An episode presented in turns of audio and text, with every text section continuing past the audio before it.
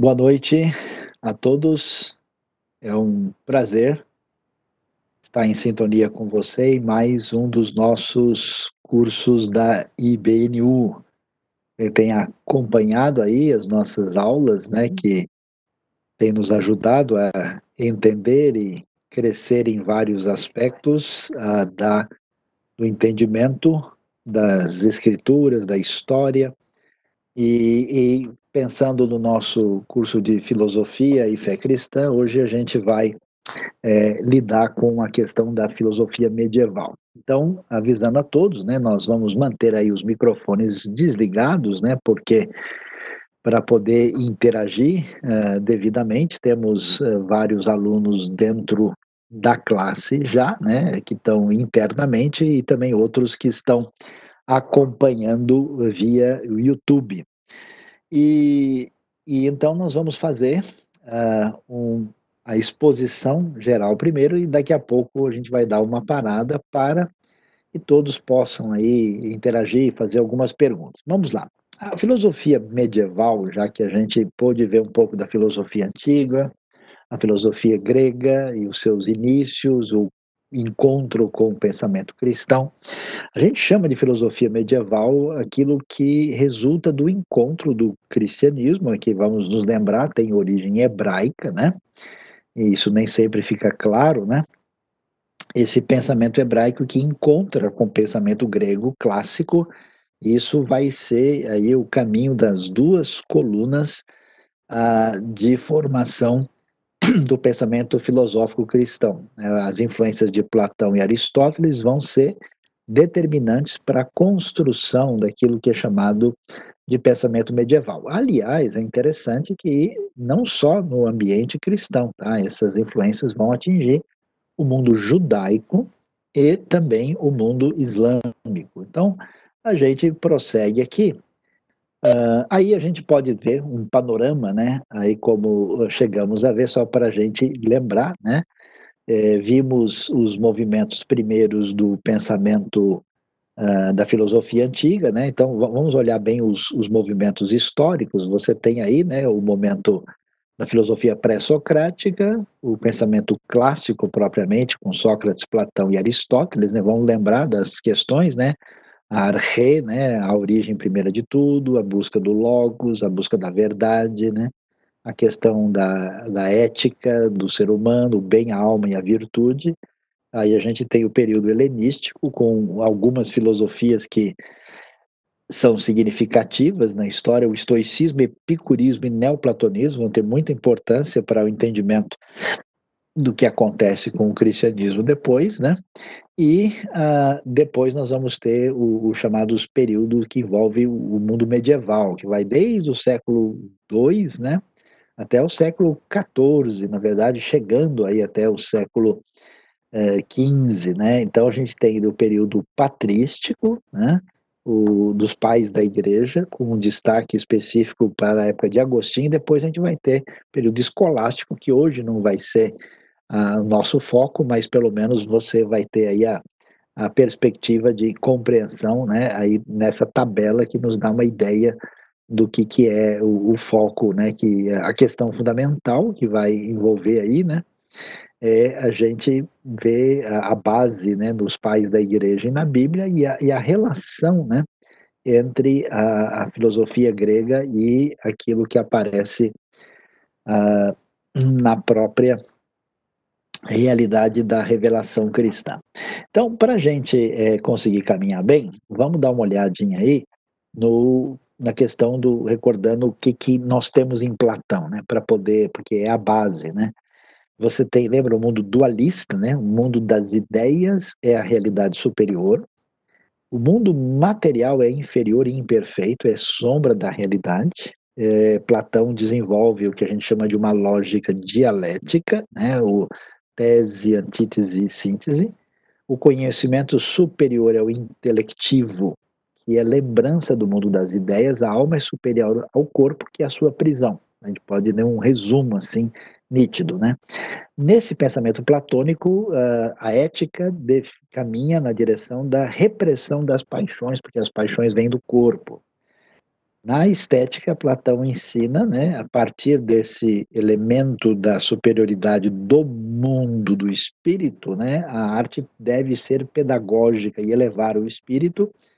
Ele também teceu considerações de ordem política, achando que as formas de governo são cíclicas e rejeitava a ideia de democracia, né, que vai ter destaque na Grécia, mas não em Platão. Né? O filósofo, o rei, deve ser o o governador do estado platônico ideal. Né? E, e, a partir de Platão, nós vamos ter o desenvolvimento neoplatônico, e a referência principal é o filósofo chamado Plotino, né?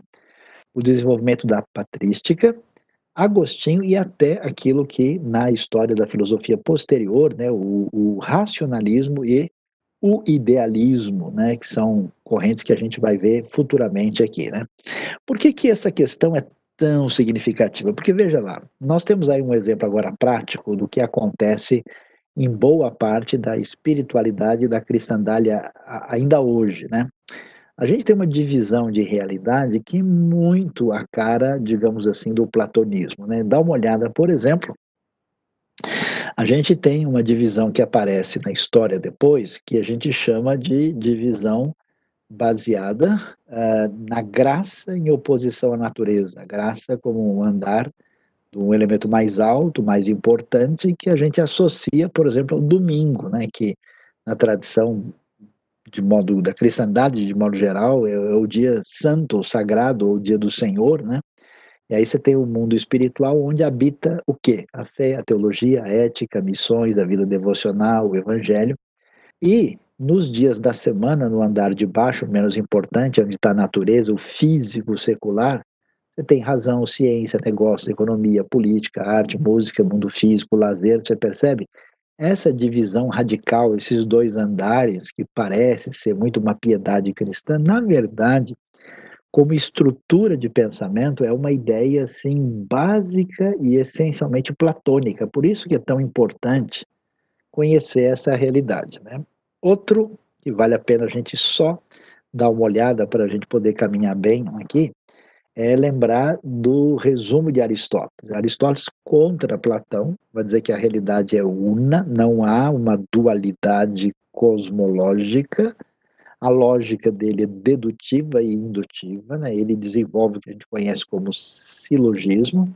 A essência das coisas não está no mundo das ideias supramaterial, mas está nelas mesmas. Tudo tem quatro causas, né? Lembra da história da estátua lá, da obra de arte, né? Formal, final, eficiente e material. E tudo no mundo é constituído, constituído de matéria e forma e está na relação de potência e ato. Daí a importância do movimento, né? Que é chamado, na linguagem técnica, o devir, né? Que se move na direção de um ponto final, ou seja, se movimenta de modo teleológico.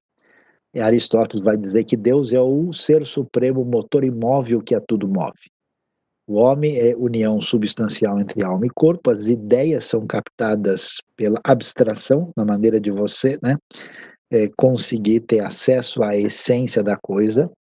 A metafísica é o saber mais elevado, a ética deve estar pautada pelo equilíbrio entre os extremos e Aristóteles é a outra grande coluna que vai organizar o pensamento na Idade Média e no começo da Idade Moderna também. Ele vai influenciar a escolástica medieval, no momento posterior ao que nós vamos ver hoje, o Renascimento italiano e até mesmo o empirismo inglês no século XV e XVI. Né? Então, olhando para esse cenário, a gente agora dá uma olhada nesse quadro, desse gráfico, para você olhar aí a, a, coisa do ponto de vista da história, tá vendo?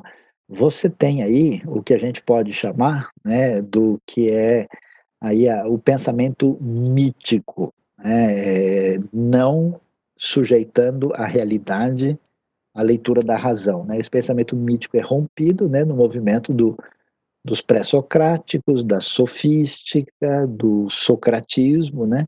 E a filosofia cresce, você vê os três movimentos maiores: aristotelismo, helenismo e o platonismo, que vão ter desdobramentos na história. Esse, esse desculpa, o helenismo vai ter um desdobramento onde vão surgir, né, nessa cultura helênica que se espalha por todo o mundo em torno do Mediterrâneo, nós vamos ter o, o movimento na direção do aparecimento do, do estoicismo, do epicurismo e do ceticismo. Tá? Esses movimentos são importantes, inclusive, para entender a patrística e, inclusive, o Novo Testamento. Você vê que Paulo, em Atos 17, está discutindo lá com estoicos e epicureus, ou epicuristas. Né? O judaísmo vem ali embaixo, né, correndo paralelamente, tem contato com o platonismo, e olha na coluna embaixo ali, você tem né, o movimento neoplatônico, que vai ter força no terceiro século, o surgimento na mesma época aí, no final do segundo para o terceiro século da patrística e o cristianismo que vão desembocar no filósofo mais importante, que vai ser a nossa referência maior no estudo dessa noite, que é o famoso Agostinho.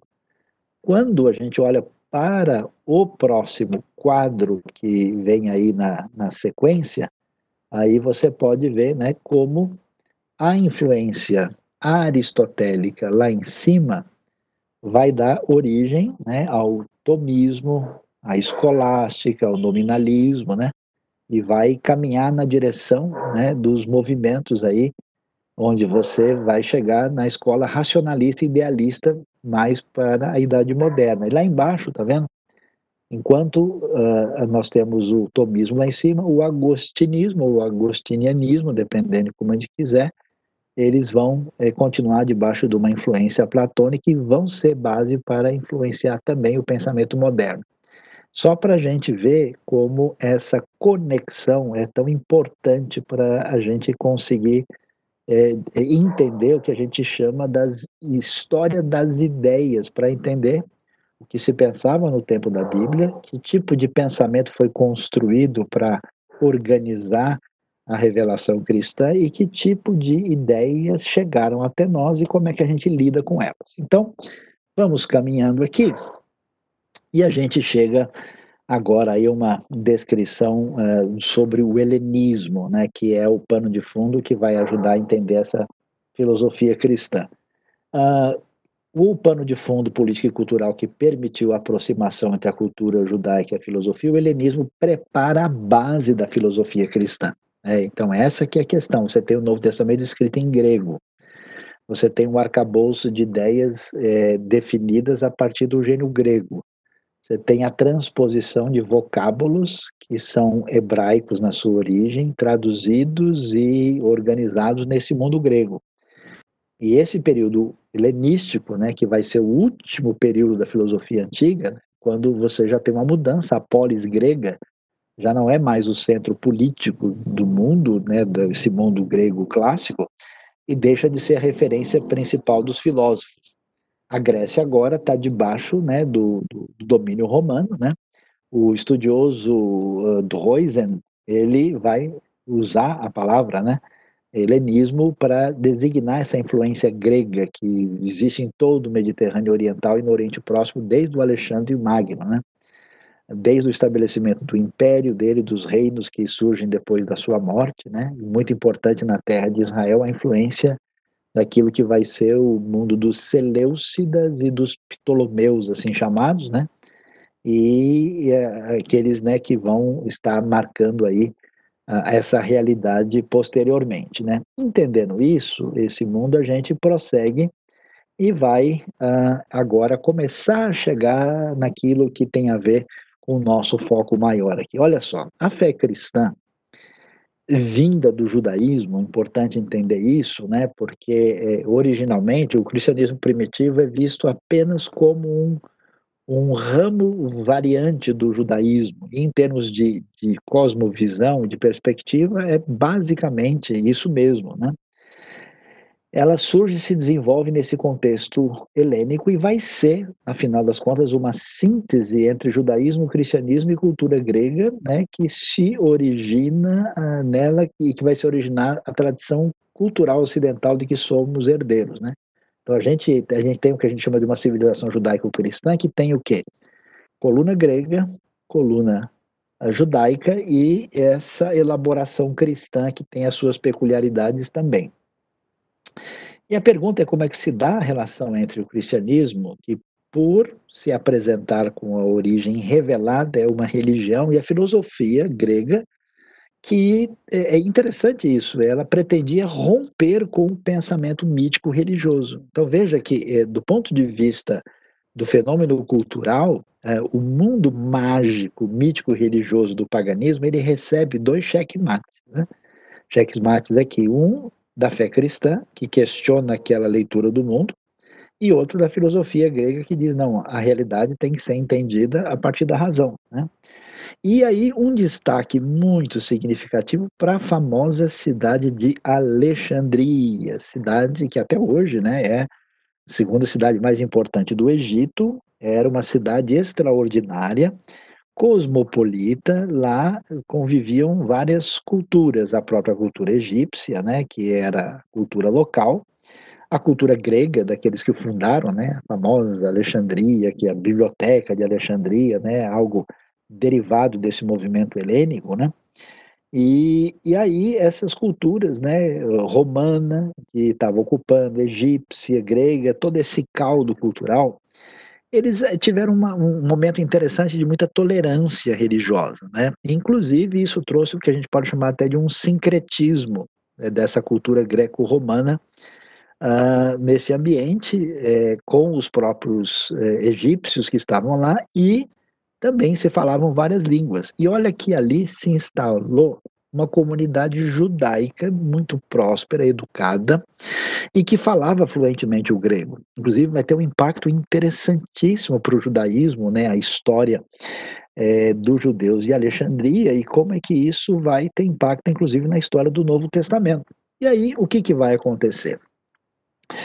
Surge aí na época de Cristo, ele nasce um pouco antes de Cristo e vai é, viver aí no começo do primeiro século, um, um, famoso judeu chamado Filo, às vezes chamado de Filon, de Alexandria.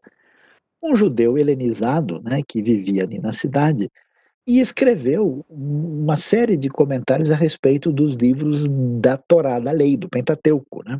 E o que, que Filon vai fazer? Aqui é uma coisa interessante, né? Esse esse fascínio que muitos têm agora pelo, pela, pela realidade grega e vai tentar estabelecer alguma ponte de conexão com o mundo grego, né, a partir do contato da realidade que se tem, né, é, é, é dentro desse contexto judaico. Né? Então ele vai fazer relações do Pentateuco com a filosofia grega. Será que Platão conversa com Moisés, né?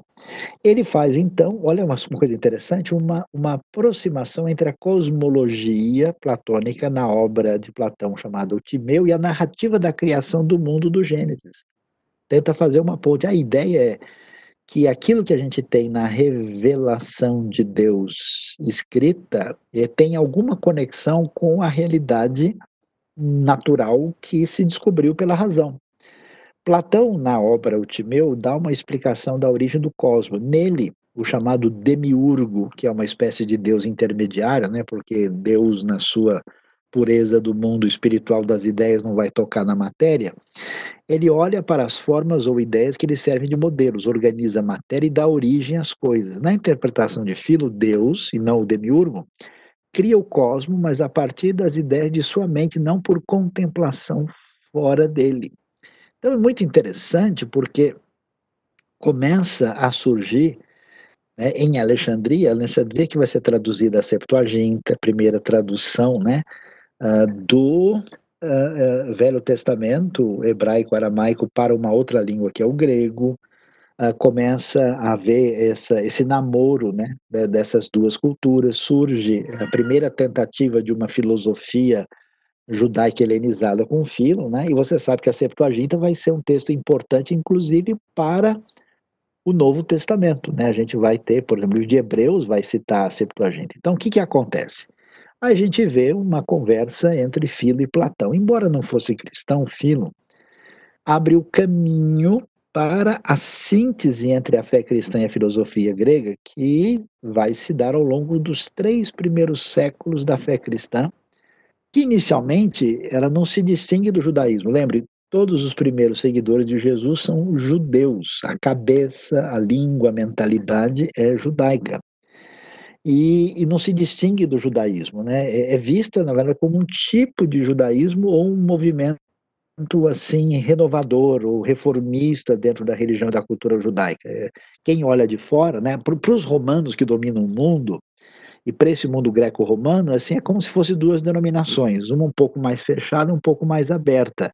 Na cabeça deles, tudo é judeus. Inclusive, o conflito que houve entre judeus e cristãos, em parte, até foi, de certa forma, promovido pelos romanos para ajudar a controlar melhor os grupos dentro do império. O que, que Philon vai fazer? Ele vai retomar né, o conceito grego de logos, o famoso logos tão importante que a gente viu que tem papel valioso no mundo, na, na, no enfoque pré-socrático, né, interpreta o logos como um princípio divino a partir do qual Deus opera no mundo.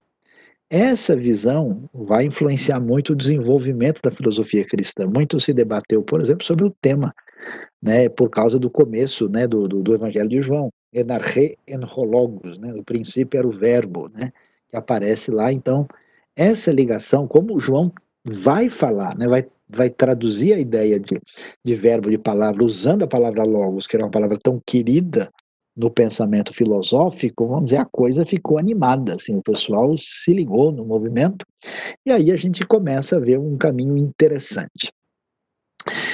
O primeiro marco da fé cristã como uma fé independente, quer dizer assim, uma maneira como o pensamento do cristianismo primitivo começa a se configurar de uma maneira que o judaísmo rabínico já não reconhece mais, é, acontece com uma espécie de identidade própria a partir de Paulo de Tarso, que é judeu, e que anunciava Cristo aos gentios e difundiu a fé cristã nas suas viagens por todo o Império Romano, como a gente conhece, né, em várias cidades importantes.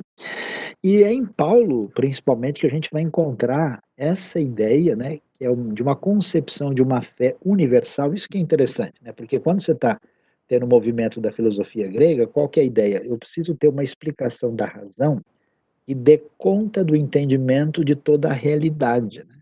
Quer seja do ponto de vista de uma teoria do conhecimento, de saber o que é verdade, quer seja uma explicação cosmológica de entendimento do que é o mundo, o que é metafísica. E a, a proposta do, do, cristianismo primitivo, a, a fé não é uma fé particularista, é uma fé universal que explica o todo do tempo e do espaço, da criação e da história, né?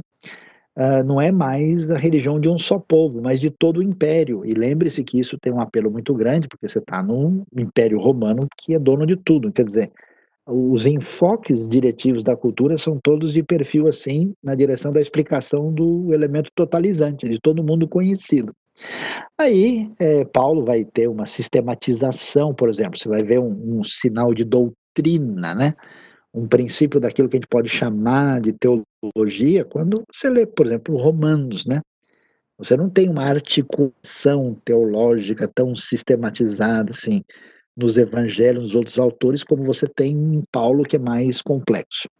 E aí, o que acontece? Essa fermentação que vem nesse ambiente helênico, nos desdobramentos do platonismo, do neoplatonismo, a realidade do mundo judaico, o encontro abre espaço para aquilo que vai ser chamado de filosofia cristã, que tem início aí naquilo que vai se desdobrar na Idade Média. A filosofia cristã propriamente dita, ela tem início na chamada patrística. É, o que, que vai acontecer? Os nomes mais destacados desse período são aí mencionados Justino Mártir, o famoso Tertuliano, Clemente de Alexandrina, de Alexandria, né? Orígenes, que acabou sendo definido como um herege da época, Gregório de Nazianzo, Basílio, Gregório de Nissa, são os nomes mais importantes. Eles representam essa primeira tentativa de harmonizar, esse é o detalhe, certos princípios da filosofia grega particularmente elementos que vinham do epicurismo, do estoicismo, do pensamento de Platão com a fé cristã. Quer dizer, nós temos verdades ligadas à vida que veio do uso do, da razão para entender a realidade e da revelação de Deus. eles não só estavam envolvidos com a tradição cultural helênica, como também conviviam com filósofos históricos, epicuristas, peripatéticos, sofistas, pitagóricos e até mesmo neoplatônicos. Então, diante desse cenário, o que, que a gente tem aí? Justino Marte vai ser o, o chamado primeiro filósofo cristão. O que, que ele vai dizer?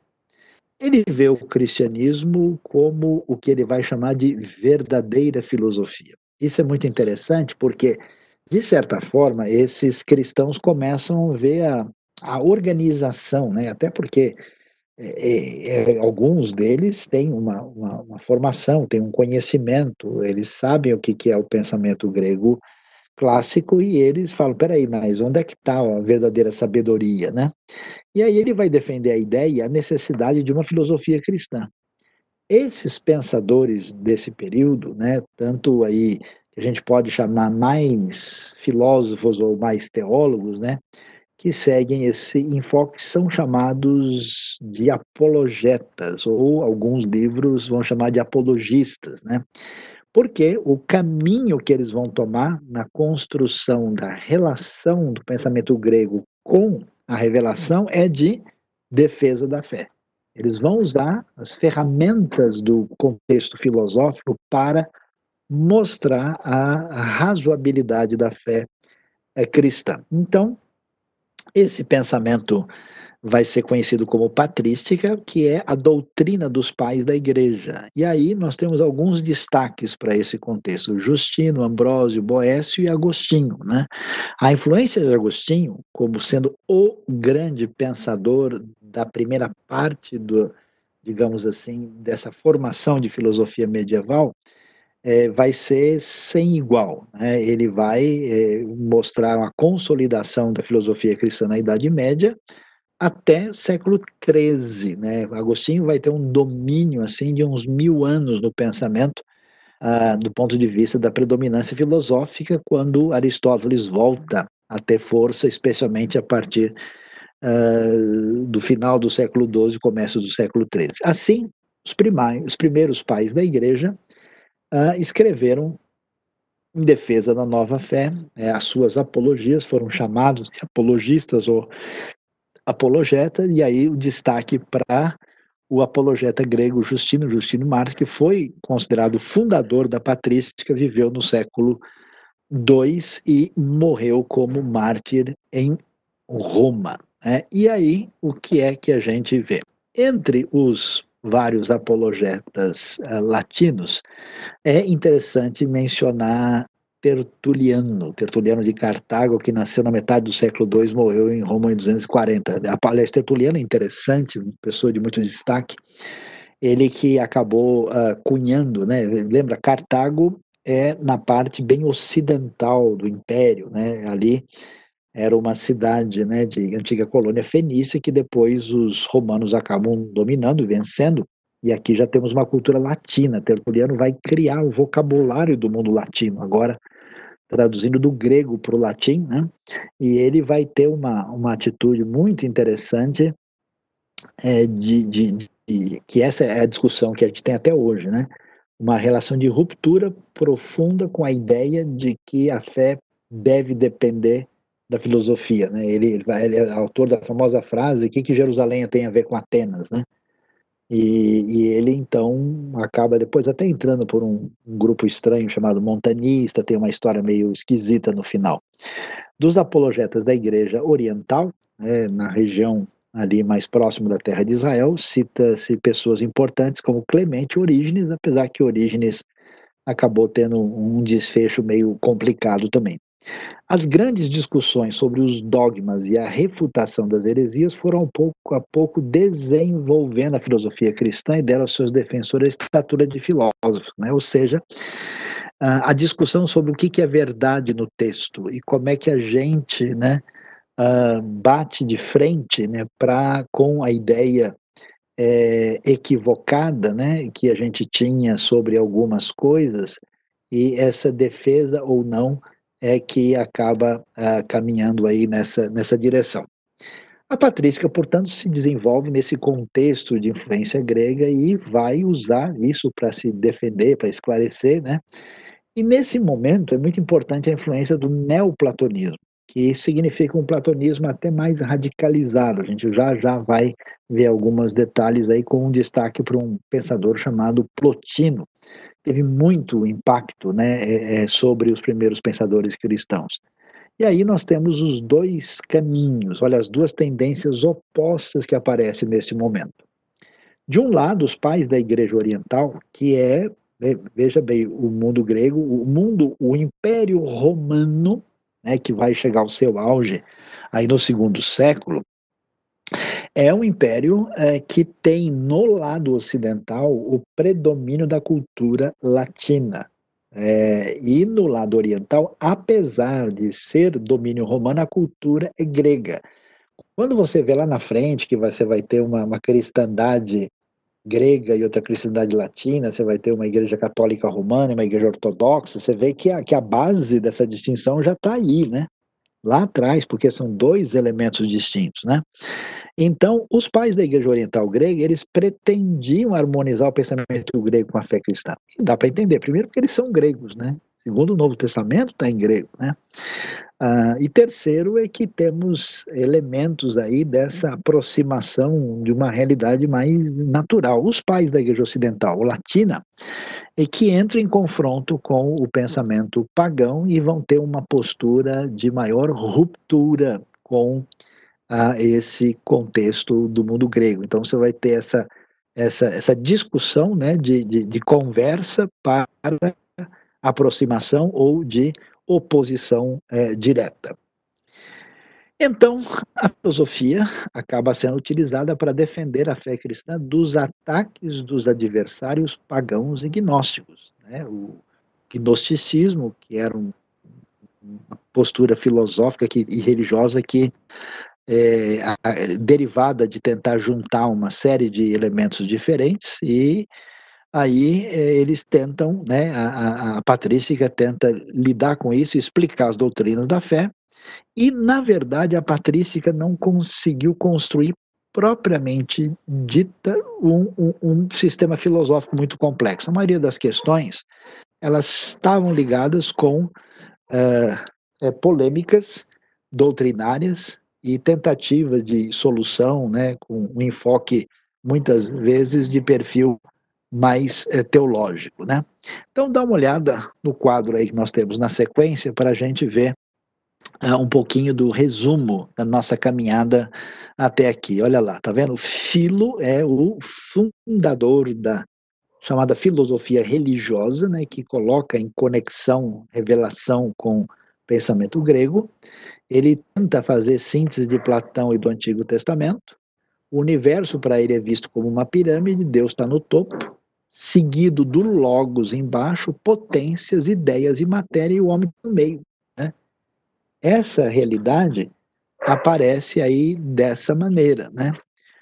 Os apologistas e controversistas, que vêm desse momento, eles batem de frente contra os pagãos, os gnósticos e os judeus, na época, né, no conflito, ah, inclusive, de ideias.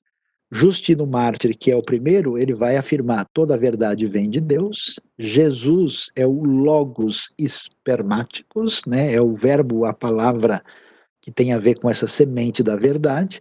O cristianismo é a verdadeira filosofia e os filósofos gregos, de alguma maneira, participavam do logos para justificar que eles têm acesso a alguma verdade. Tertuliano entrou num grupo místico complicado chamado montanista, mas foi o pai da teologia latina. E ele vai dizer, né, Jerusalém nada tem a ver com a, a filosofia é a mãe das heresias. Olha que coisa interessante. Isso que a gente tem até hoje, né, que a nossa relação com filosofia, ciência, com a razão e com a fé, é uma discussão muito antiga, que tem a ver com esse cenário, né, e, e, olha o detalhe interessante, porque isso vai alimentar a gente aí no nosso entendimento na sequência. Ele vai dizer, creio porque é absurdo. Por que, que ele vai dizer isso? Ele vai dizer isso com a ideia de que o crer não é algo que diz respeito à razão, ao entendimento. exatamente porque a coisa não cabe na razão que ela está relacionada à fé. Né? Então, nesse sentido, é, é, é, tem uma ideia de que a filosofia a, a macula a fé, que é um caminho né, nessa direção.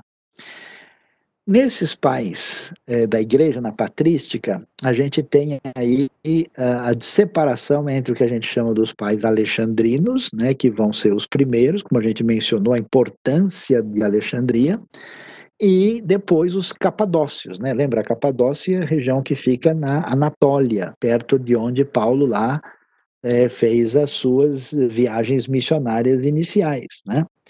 Uh, Clemente de Alexandria vai ser chamado pai da teologia especulativa. A filosofia, olha lá, vem da luz natural dada por Deus aos gregos, né? Ou seja, há um reconhecimento de que a gente pode ter um conhecimento verdadeiro por causa da questão da criação, independente da revelação. Mas, como ela está ligada ao Deus, que é o único Deus, ela é arma de defesa da fé. Então, ele busca uma harmonia entre filosofia grega e fé cristã. E olha que coisa interessante: Deus deu a lei para os judeus e a filosofia para os pagãos. E aí que você vai ver esse negócio, né? De como é que a gente concilia os dois e vai caminhar na construção daquilo que vai ser né, o cristianismo medieval e vai chegar na formação daquilo que a gente tem na Europa. Aliás, veja bem, você só tem Europa por causa dessa ideia universalizante da fé cristã, porque no mundo antigo você só tem o quê? Ou tribos ou grandes impérios poderosos que dominam tudo.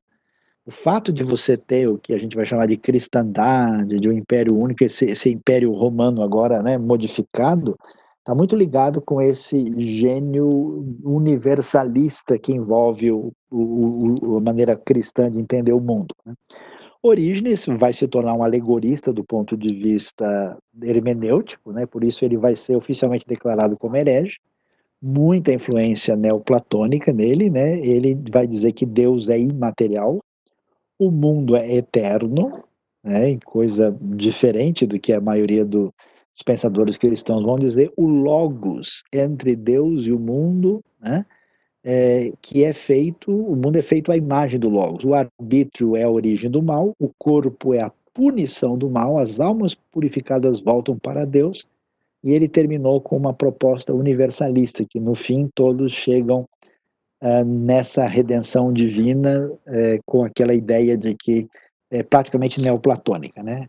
Entre os capadócios, um destaque para o Gregório de Nissa, né, que vai dizer que a alma é viva, criada, procura no corpo a percepção, olha que coisa interessante. O homem é o elo entre o mundo espiritual e o sensível, e a fé e a razão devem estar em harmonia. Então vejam que coisa interessante a caminhada é, desses filósofos, desses pensadores, apologetas de estabelecer a conexão. Vamos dar uma olhada um pouco no cenário histórico, olha, dá uma olhada comigo aí, olhe bem o mapa, você vai ver como a fé cristã se expande de maneira extraordinária aí em apenas dois séculos e pouco, né? Lembra que Paulo começa suas viagens missionárias aí no partir do ano 46, né? E aí você tem toda essa área mais roxinha, aí é o lugar onde você tem maioria cristã, né? Então você vê isso na terra de Israel, no Chipre, no Egito, outros lugares do norte da África, toda a maior parte da Ásia, da, da, da, da, da, região da Anatólia, né, onde hoje é o lugar ocupado pelos turcos, e a região da Grécia, tá vendo? Outras áreas também, isso é muito nítido, né? E você tem uh, é, lugares assim é, é, de maioria, maioria absoluta cristã, desses lugares mais esverdeados, um lugar de minoria cristã expressiva, esses roxinhos que eu mencionei, e um dos outros lugares com poucos cristãos, mas já tem cristão em Portugal, na Lusitânia, já tem cristão na Inglaterra, na Bretanha e até mesmo na região do Mar Negro. Né? Então, você tem um, um crescimento extraordinário dentro desse contexto, desse ambiente. É, e aí, é, esse cenário vai influenciar a caminhada da filosofia medieval, porque, como você sabe, o, o Império Romano vai ser mudado, né? Assim, o Império do Romano do Ocidente vai enfraquecendo, o Império do Oriente com Constantino I, que se uh, vai se converter à fé cristã em 325, uma marca fundamental para a gente ter uma mudança de cenário. O cristianismo aí passa a ser a religião permitida e depois vai ser oficial, né? No final do quarto século aí, na época de Teodósio, vai ser a religião oficial e, e aí a gente vai ter a configuração, isso que é interessante, por causa do pensamento grego, da sistematização, da questão das doutrinas e da questão das heresias, vai se fazer necessário uma estruturação de definição sobre o que é verdade, o que, que não é, o que, que é aceitável, o que é inaceitável. Então, é, esse império que inclusive vai colocar o domingo como dia, né, assim, oficial, que passa a ser o dia de descanso, no Novo Testamento ele é o dia do Senhor celebrando a ressurreição, aí você vai ter o concílio de Nicéia e o concílio de Calcedônia, né? Então você vai ver que não tem como negar isso, né? Que o encontro com a filosofia vai construir as bases da teologia cristã inicial, que vão discutir como a gente deve entender Deus e como é que a gente deve entender Cristo. Portanto, é nesse contexto que se configura a importante discussão que tem a ver com a questão de unidade e diversidade. Lembra que a gente falou dos pré-socráticos? Eles não estavam lá conversando sobre a questão do elemento que, que justifica, né, que, que estabelece a relação uh, de, de unidade em relação à diversidade no mundo? Pois é, do ponto de vista da, da, da questão da fé, a unidade do mundo ela se define a partir de Deus.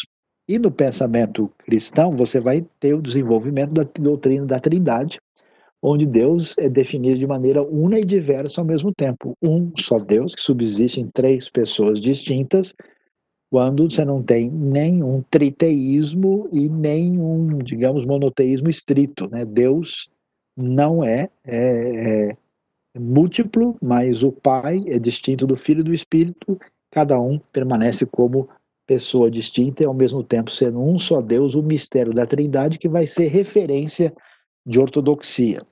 Ao mesmo tempo, é necessário discutir a questão da cristologia, porque Cristo vai ser descrito como humano e divino. Né? E como é que isso se organiza?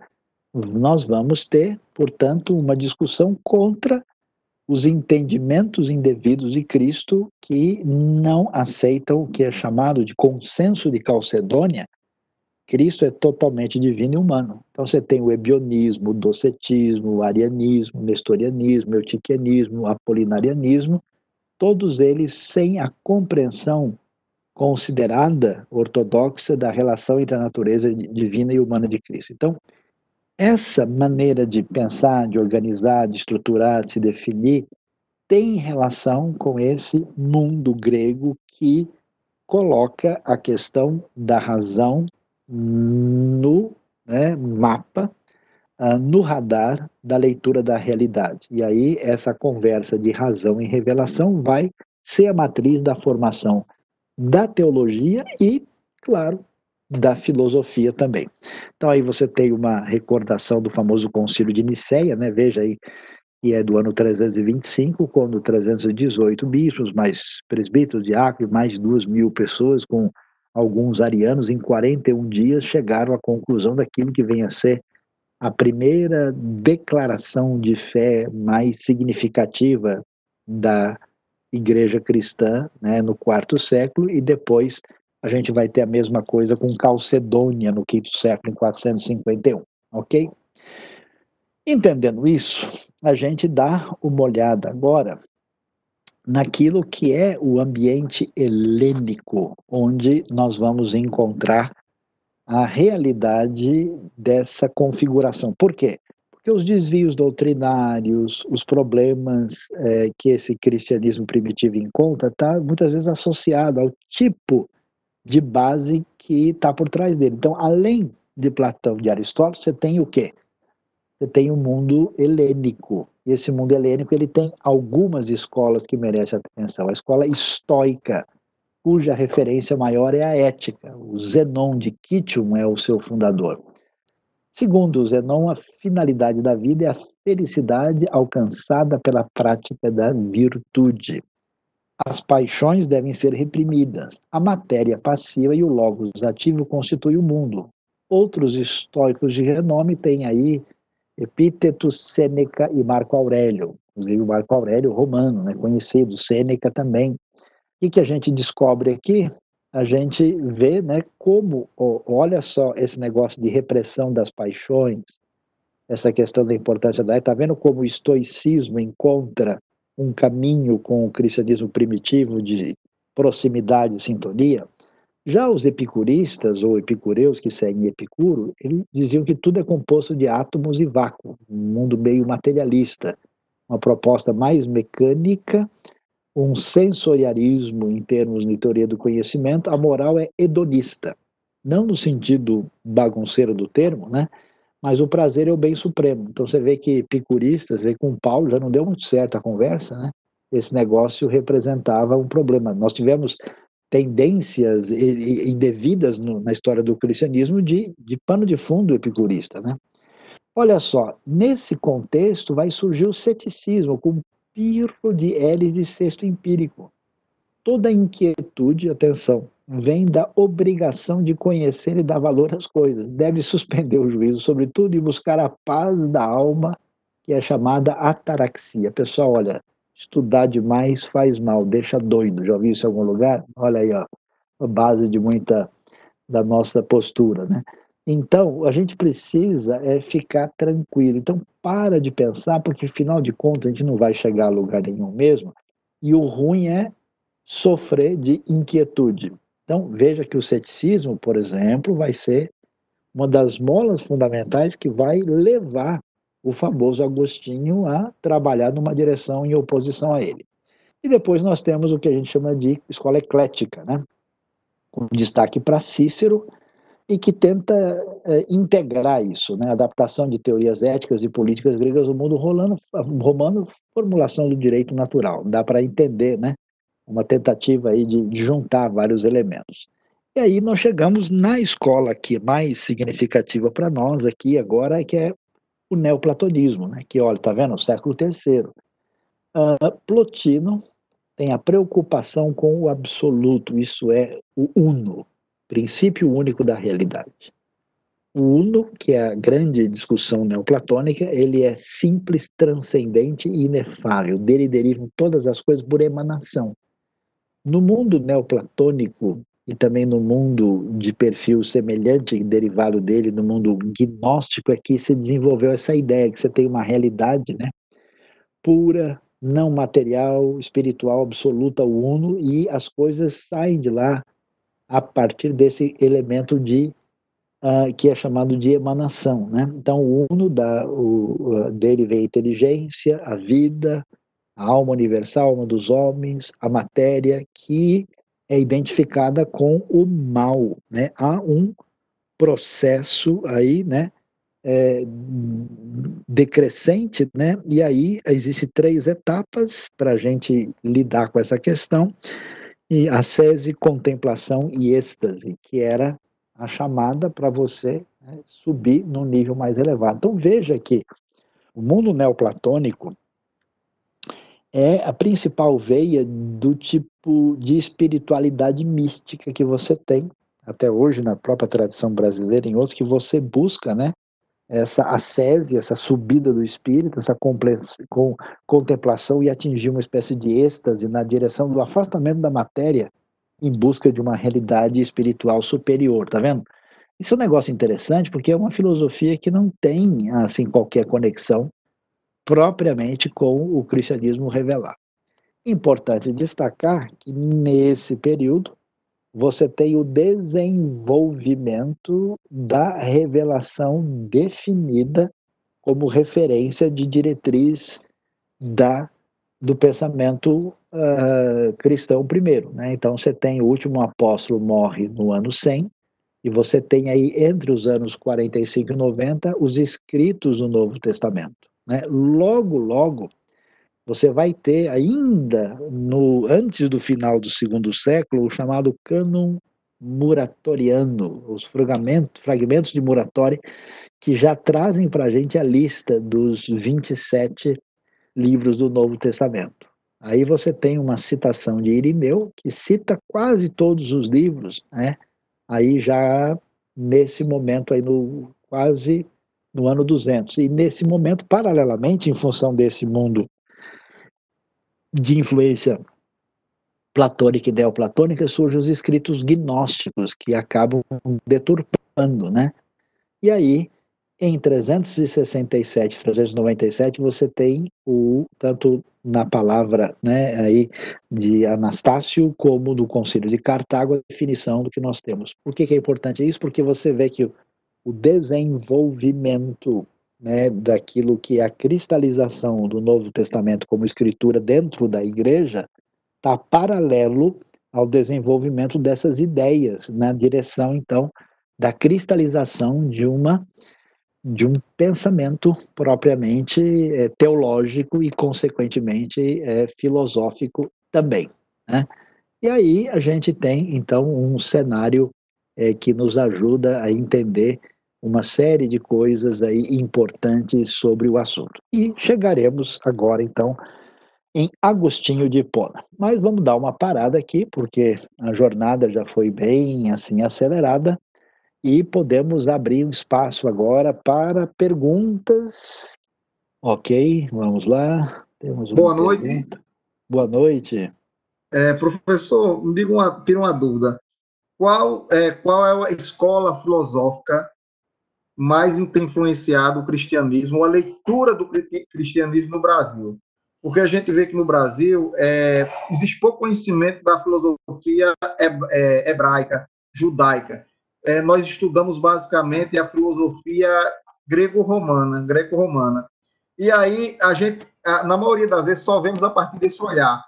Então, qual dessas escolas mais tem influenciado a leitura da Bíblia aqui no Brasil?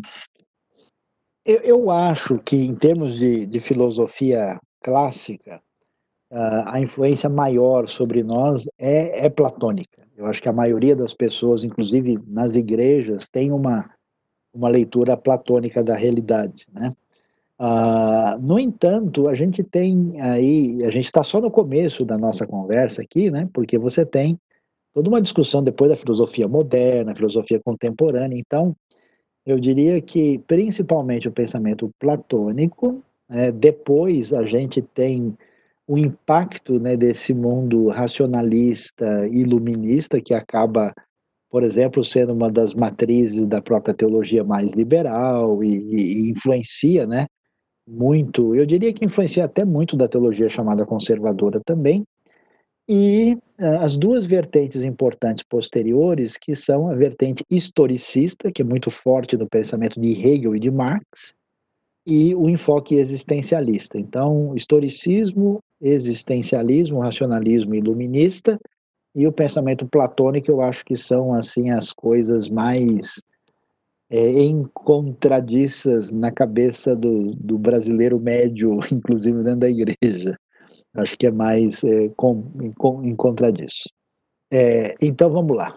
É, vamos continuar, então. Agradeço aí a atenção e a pergunta de todos e vamos continuar com, continuar com Agostinho de Pona. Agostinho nasce no norte da África. Ele nasce em 354, em Tagaste, região ali onde hoje está Argélia, né? Aurélio Agostinho, ele é considerado um filósofo cristão neoplatônico e torna-se bispo da cidade de Hipona, né? um bispo famoso, né? Vai morrer em 430, tá vendo? Entre o século IV e V. Ele vai estabelecer mesmo uma síntese do platonismo né, e cristianismo.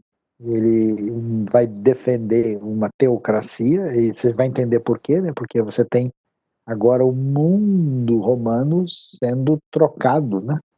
Aí é, de, de, de, mundo pagão para mundo cristianizado, ele vai ver, por exemplo, a queda do Império, é, pelo menos as primeiras incursões que vão derrubar né, o Império Romano do Ocidente, né, em 395 já começam os ataques mais fortes, o Império vai cair em 476, ah, e ele tem uma concepção da história como providência, né, que vai ser um elemento importante, vai escrever uma obra importante que tem a ver com o chamado Cidade de Deus e a cidade terrena.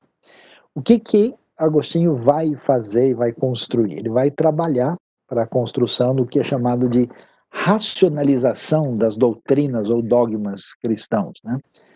Ele coloca a fé como via de acesso para a verdade eterna mas é, também afirmava que a fé é precedida por uma certa ação racional. E aí, diferente, por exemplo, de Tertuliano, olha o que ele vai dizer: é necessário compreender para crer e crer para compreender. Né?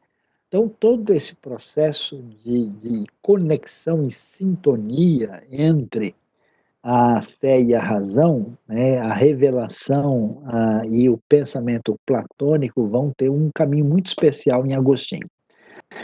Ele defendia, aqui que é interessante, porque é, a questão é, é como trabalhar uma receita, né? Qual que é a medida certa? Ele defende uma subordinação maior da razão em relação à fé, por crer que esta, ou seja, a fé veio restaurar a condição decaída da razão humana. Porque essa é a discussão. Né? O ser humano tem razão? Sim. Então, qual que é o papel e a, o poder e a força dessa razão? E a segunda é se essa razão está maculada pelo pecado, como é que a gente pode confiar nela? Então ele vai dizer, não, olha, a, a razão tem que se subordinar à fé. É, e entendendo que Fazendo isso, ela recebe a restauração da sua condição de decaída. Ele defende a ideia de que a última palavra deveria estar na revelação, mas é a razão que norteia a fé e lhe dá coerência. Então é interessante, né, porque é, é, é a última coisa, né, até hoje muita gente na prática é, é agostiniano. Fala, não, o que importa é o que a Bíblia está dizendo lá, se eu entendi ou não, né? E a razão ajuda, norteia a fé, organiza, dá coerência, mas o texto revelado é inquestionável. Agostinho queria que o pensar racional, aí que é o ponto importante, fosse compatível com a verdade revelada por Deus e que a filosofia pudesse servir à teologia. Isso é interessante, né? Isso vai ser uma coisa que vai durar na Idade Média e vai ser uma referência lá na frente também até mesmo em Tomás de Aquino, essa famosa frase filosofia, teologia, anquilia est, né? Ou seja, a filosofia, ela deve ser serva da teologia, já que a teologia está discutindo a questão do conhecimento revelado, né? Então, mas o, o lance interessante é esse, né? Que o pensar racional é compatível com a verdade revelada. Esse pressuposto de que não existe incoerência entre os dois, né? Até hoje você pega um crente médio, ele fala não, o que a Bíblia diz e a ciência e a verdade falam nunca poderão estar em ultimamente em contradição. Ele foi o representante principal dessa forma de pensar e através dessa maneira ele tentou relacionar as várias tendências da patrística. Essa síntese que ele criou ele chama de filosofia cristã e tenta sistematizar uma concepção do mundo. Isso que é interessante em Agostinho, é uma tentativa de construção de um pensamento completo. Concepção do mundo, do homem, de Deus, que por muito tempo foi a doutrina fundamental aí da igreja medieval. Agostinho vai permanecer como grande referência, né, uh, prosseguindo aí através da história, ele só vai começar a perder força mesmo na Idade Média a partir do século XIII, quando você vê especialmente o surgimento de pensadores é, do contexto da escolástica, começando com Alberto Magno, né, e Tomás de Aquino, que tem a ver é, com a realidade é, é da, da, retomada de Aristóteles nesse ambiente. Tá? Uh, Agostinho uh, e o neoplatonismo o platonismo e o neoplatonismo vão ter uma certa influência no pensamento judaico, mas não de maneira relevante.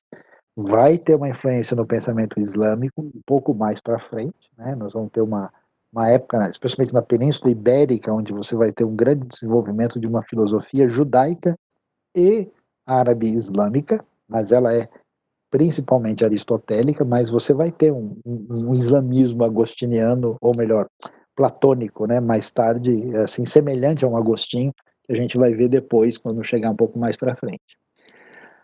A busca pelos fundamentos do conhecimento, já que eu descobri que revelação né, e uh, o, a razão uh, e tem condição de estar em sintonia e conversar, então a busca pelos fundamentos do conhecimento foi o grande problema para Agostinho depois que ele se converte. Ele então se esforça, veja-se, para combater o pensamento cético. O ceticismo, né, nesse mundo grego, vamos dizer, filosoficamente decadente, ele está na moda, né? O, o, o, ceticismo acreditava que toda a fonte do conhecimento era o que é chamado de percepção sensível. Né? Mas o que a gente percebe a partir dos sentidos não dá para configurar como uma ideia inquestionável, é passível de erro. Então, Agostinho vai argumentar que o erro provém dos juízos que se fazem sobre as sensações e não das próprias sensações. A sensação não pode ser falsa. Então, ele vai combater isso e vai caminhar uh, nessa direção. Aí, o que, que ele vai dizer? A questão, então, caminha na direção da, brus da busca da verdade. Ele vai afirmar o seguinte: percebemos as proposições como verdadeiras, pois estas teriam sido previamente iluminadas pela luz divina. A alma não passaria por uma existência anterior, como dizia Platão, na qual contemplar as ideias. Porque isso que é uma coisa interessante, né? Porque em Platão você tem isso, você tem a ideia pura lá que a alma contemplou e, e a busca, a acesso à, ideia verdadeira passa pela maiêutica, a recordação da ideia que o intelecto teve, né? Aí as ideias intelectivas que têm a ver com a contemplação anterior. Aqui não. Aqui o que substitui isso do platonismo é a luz divina. Então a alma não passava ao contrário, existiria uma luz eterna da razão que procede de Deus e atua a todo momento, possibilitando o conhecimento das verdades eternas. Então a luz divina é, garante o acesso à ideia verdadeira. Assim como os objetos exteriores só podem ser vistos quando iluminados pela luz do sol, também as verdades da sabedoria precisam ser iluminadas pela luz divina para se tornarem inteligíveis.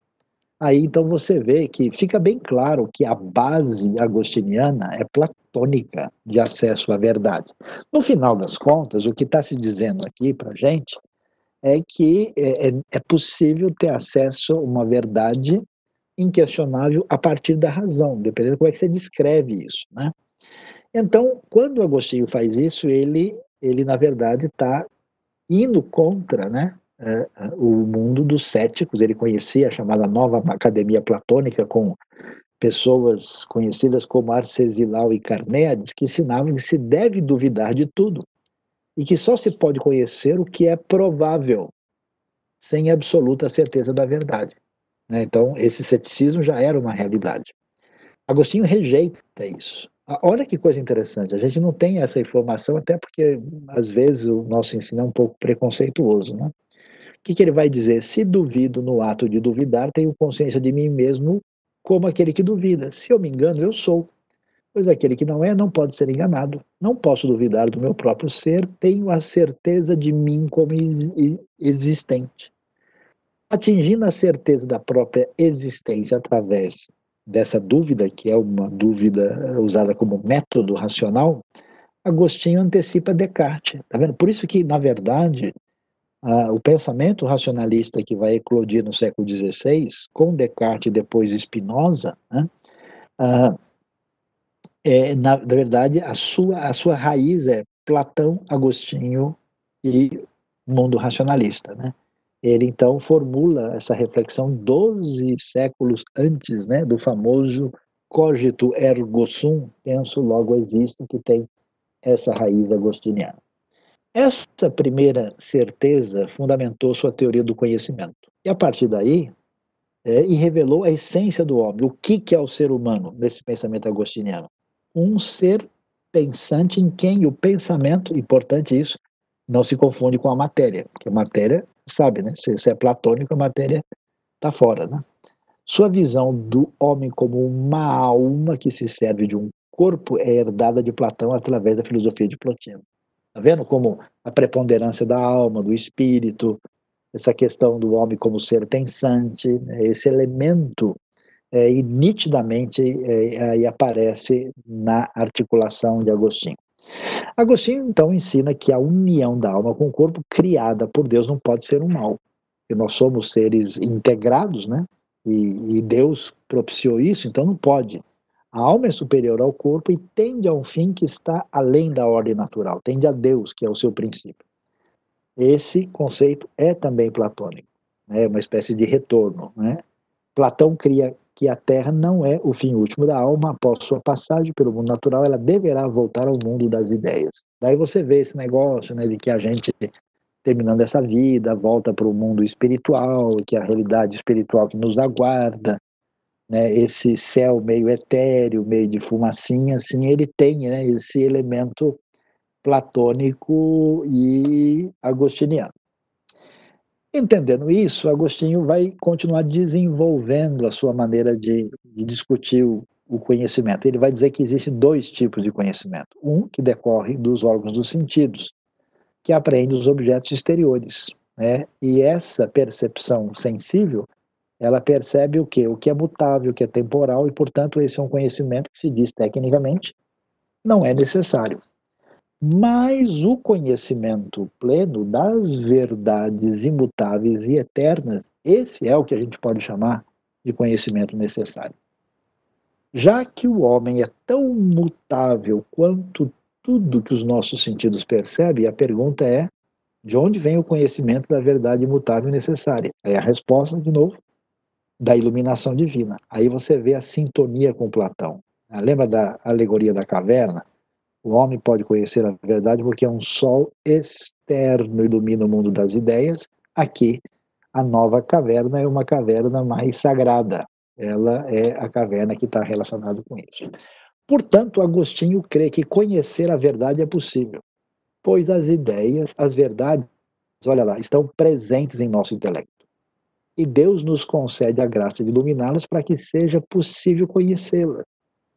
E, e, então, e essa ideia se aproxima dos conceitos platônicos de reminiscência. Lembra do Platão com a ideia de, de, de lembrar? Né? E das ideias inatas, que vai ser um conceito fundamental, inclusive do racionalismo, né? quando se discute teoria do conhecimento.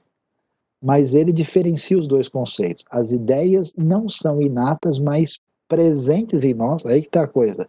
Como reflexo da verdade divina, como um presente de Deus. O que vai acontecer na Europa depois é que todo esse elemento que envolve Deus, a iluminação divina, é tirado fora e fica somente a razão como referência única da condição humana de compreensão e leitura da realidade.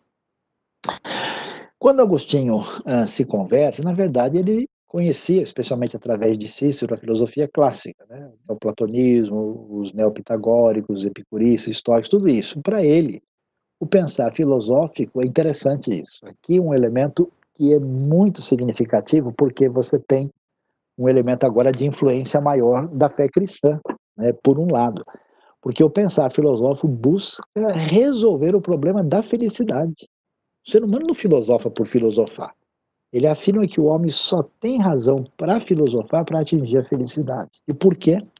Porque Agostinho tem uma experiência conversão muito diferenciada, onde ele experimenta um prazer espiritual profundo e ele entende que esse conhecimento leva nessa direção. Então ele, ele trabalha elementos que estavam sendo discutidos no ambiente, vamos dizer aí, é, dessa época é, helenística e patrística, né?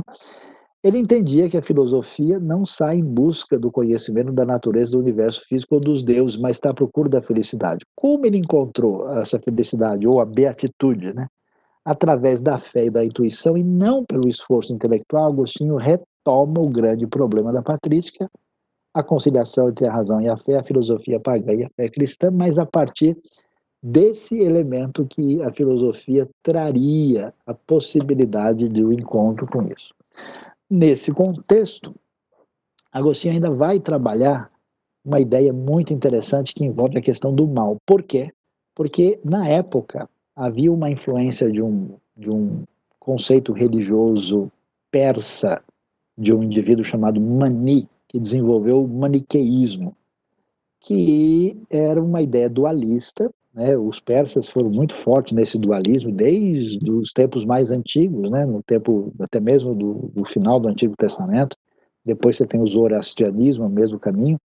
E o maniqueísmo achava que o universo tinha sido criado e era regido pela luta de dois princípios antagônicos, Deus, o bem absoluto, e o demônio, o mal absoluto. E aí Agostinho vai lidar com isso e ele vai né, falar sobre a questão, né, ele que vai trabalhar muito a questão do problema do mal, que o mal não tem existência ontológica, a primeira teodiceia bem elaborada é dele, né? Mas como a questão do mal envolve o pecado e a situação humana, o outro caminho para se discutir, e aí não tem muito na teologia, na, na filosofia, é a questão do livre-arbítrio, porque depois do pecado original, antes o homem era livre, tendia naturalmente para o bem, possuía o livre-arbítrio. Mas o que é que acontece no cenário? Aí vamos dar uma olhada. Um dos confrontos de oposição com Agostinho é o pensamento de Pelágio. E aí você vai ver, por exemplo, como é que se entende no, no pelagianismo, onde se, se acreditava num arbítrio meio definitivo e poderoso, que antes da queda o homem podia não pecar. Depois de caído, ele ainda tem condição de decidir não pecar porque a queda não afetou a sua vontade. Redimido, ele está numa mesma situação e glorificado, aí sim, ele não vai ter mais a questão do mal. Agostinho não aceita essa base e ele vai ter uma diferença fundamental, que caído eu não posso não pecar, mostrando uh, a questão da realidade do mal, como isso interfere na realidade uh, das decisões humanas que estão sempre maculadas diante da realidade do pecado. E, consequentemente, o que, que a gente vai ver? Agostinho vai falar, uh, vai falar que essa vontade que pode afastar o homem de Deus através das chamadas escolhas erradas, e isso é um caminho, aí já entra em sintonia com a filosofia, de ir para o que é o não ser, caminhar para o pecado e de, isso deriva unicamente da vontade humana. Caminhando para o pecado, a alma decai e não consegue se salvar sozinho. Vem então o que é a graça divina. É uma coisa parecida com a ideia da iluminação. Essa graça divina leva o homem ao bem sem livrá-lo, sem privá-lo, impedi-lo do livre-arbítrio. Mas, sem o auxílio da graça para exercer o livre-arbítrio, o homem só pode escolher o mal. Segundo Agostinho, nem todos recebem a graça, apenas os chamados predestinados à salvação a recebem de Deus. Então você vai ver que Agostinho, uh, lidando com essa questão do mal, vai ser a base, aí você vai entender muito do que vai acontecer no movimento luterano, no movimento calvinista, que são né, elementos influenciados diretamente pela base agostiniana. A ideia da predestinação, inclusive com a dualidade de eleitos e condenados, aparece na obra dele, A Cidade de Deus, e ali descreve-se os homens no mundo, depois do pecado original, né, com a vontade cheia de orgulho, afastada de Deus, os que persistem no erro né, de Adão e Eva, uh, vivem na cidade dos homens, na cidade da terra, onde são sempre castigados. Os que recebem a graça divina, os eleitos, constroem a cidade de Deus e virão para sempre, eternamente do bem. E aí, é, isso tem muito a ver com o cenário histórico da época. Todos os fatos históricos negativos, as guerras, o dilúvio, os impérios maus, faz parte da chamada construção humana, chamada cidade dos homens. Ao mesmo tempo, a história, que vai ser um outro fator que vai ser levantado aí, os fatos positivos, a Arca de Noé, Moisés, os profetas, a vinda de Jesus, tudo isso é manifestação da cidade de Deus, vai se construir o início de uma teologia e uma filosofia da história em Agostinho. Aí, diante disso, esse, esse elemento de que existe uma lógica no caminho da história leva a gente a pensar sobre o tempo, né? Agostinho incorpora o mundo nas aparências e o mundo das ideias ao pensamento cristão. Deus está fora do tempo, é sempre presente. O mundo foi criado junto com o tempo e não no tempo. Antes do mundo ser criado não havia tempo, essa é a sua ideia. Deus é eterno, presente, fora do tempo. Antes dele, Deus era visto como organizador do caos inicial. A doutrina cristã dele, portanto, é distinta para quem Deus é o Criador de todos os seres a partir do nada e como consequência do seu amor infinito. Então, é interessante ver como a questão da, da, da caminhada, né, é, da ligação do problema do mal com a questão do arbítrio e com a questão do eixo da história, isso vai fazer sentido também pelo contexto que ele estava uh, uh, enfrentando e vendo ali. Né? Quando é que ele escreve a Cidade de Deus? Nesse momento em que o grande, maior império de todos os tempos está sendo destruído, os bárbaros estão invadindo. Né? Você tem a invasão de Teodorico, depois vai ter finalmente a queda do império com Odoacro, né? O império já está ah, assim acabado. E o que, que ele entende? Que houve uma resposta ao paganismo romano que estava inclusive acusando a fé cristã da culpa desse, desse desastre, né, que sempre aconteceu historicamente. Mas não é isso. Agostinho diz: foi a mão de Deus que castigou os pagãos da cidade dos homens para dar lugar ao cristianismo arauto da cidade de Deus. Então isso vai preparar um caminho né, para justificar a questão, inclusive histórica, política, que vai desenvolver a igreja medieval, até porque o pessoal está entendendo né, essa, é, é, essa, essa realidade nesse contexto. Então, quando a gente estuda filosofia, teologia, a gente precisa fazer a conexão com a história uh, para entender o que de fato está acontecendo. Então, Finalizando aqui, vamos dar a nossa síntese para o desfecho da nossa aula. Agostinho é síntese de Platão e cristianismo, dominando o pensamento medieval por mil anos. A teoria do conhecimento surge como reação ao ceticismo. Ninguém duvida da existência, se eu me engano, existo. O ceticismo é problema porque, principalmente, destrói a moral, porque não tem mais nada que tenha valor absoluto. O conhecimento se dá por iluminação divina e pela fé creio para que possa conhecer. São três as operações do conhecimento: sentidos, razão inferior e razão superior. São três os grupos dos objetos conhecidos: a qualidade dos corpos, a lei da natureza e verdades eternas. E a alma adquire conhecimento por meio do corpo. que mais? Na sua cosmologia, o mundo é criado do nada conforme as ideias e arquétipos que estão no Logos. Então você tem a ideia de criação, uma ideia bíblica, mas conectada com uma maneira platônica de organizar isso. O mundo é constituído de matéria, forma e tempo. É, tempo é um negócio que é da Bíblia. Os gregos não eram bons de tempo. O negócio deles com o tempo era mais ou menos cíclico.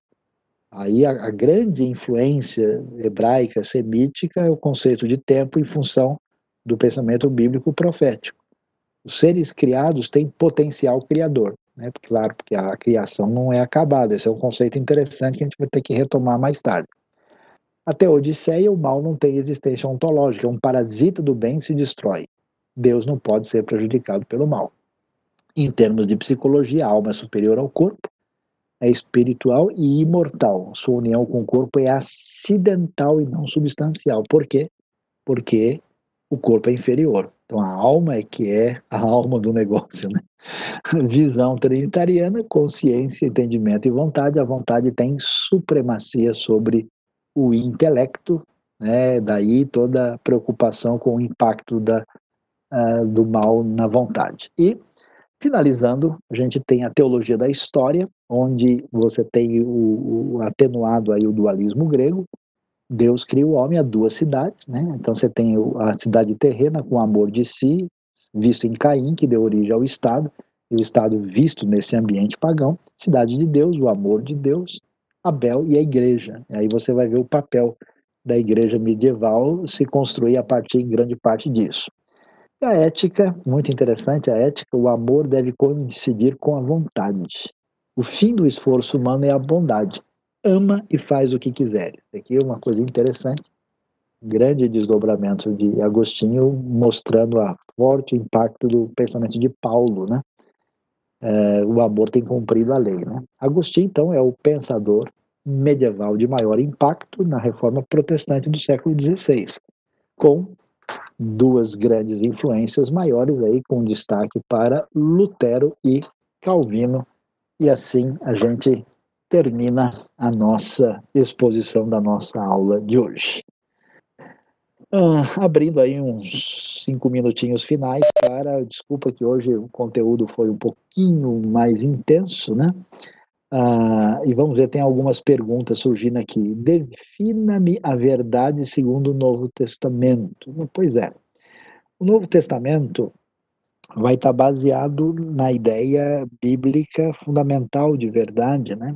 A palavra verdade em hebraico é a palavra emet, Emet é derivado, né, a sua raiz está ligado com Aman, de onde vem Amen, né, que é algo firme e inabalável, é aquilo no qual eu posso me fundamentar, né? É a rocha onde eu posso pisar, é algo é absolutamente confiável, não é uma verdade só abstrata, né? É, verdade tem desdobramentos de perfil uh, de ideia correta né, e de prática correta. E, claro, Jesus vai dizer: Eu sou o caminho, né, a verdade e a vida, mostrando que a verdade também tem um, um elemento que é de ordem pessoal, não é somente, somente uma ideia. Né? A discussão que a gente tem né, é que verdade é, tem a ver com uma verdade pela qual vale a pena viver ou a verdade como uma ideia que é absolutamente inquestionável. Você vê que no Novo Testamento esses elementos estão juntos, né? Verdade é algo pelo qual eu morro e vivo e também é algo que é absolutamente é, demonstrável como confiável. Ah, professor, poderia falar um pouco sobre a cidade que Caim criou, que se tornou um estado dentro, dentro da cidade de Deus? Então, o argumento aqui, não sei se a pergunta envolve mais Agostinho ou a pergunta mais na Bíblia, né? Na Bíblia você tem essa ideia de que a cidade aparece como um sinal de independência, né? Eu vou criar o meu mundo à parte, né? Já que Deus mostrou que a, a criação está numa relação de conflito com o ser humano, em vez de eu voltar-me para Deus, eu vou fazer o meu mundo do meu jeito. Né? Então, assim, eu estou é, praticamente assim, eu, deixa eu criar o meu joguinho aqui para criar o meu mundo. Né? Então, a, a, cidade de Caim vai nessa direção e ela mostra arrogância, autonomia, autossuficiência. E aí Agostinho vai trabalhar com esse elemento, né, e vai mostrar Uh, em que sentido isso acontece, mostrando a história humana. Né? E ele está diante do que? Do Império Romano pagão perverso, com uma história de uma série de complicações. Então ele vai ver o Estado como esse Estado romano decadente que é descrito na cidade terrena, em oposição a uma cidade marcada por uma alteridade, com o amor de Deus, que ele entende que vai ser a referência que deve construir o que vai ser a igreja depois. Parece que não não caminhou tão bem como ele imaginava, né?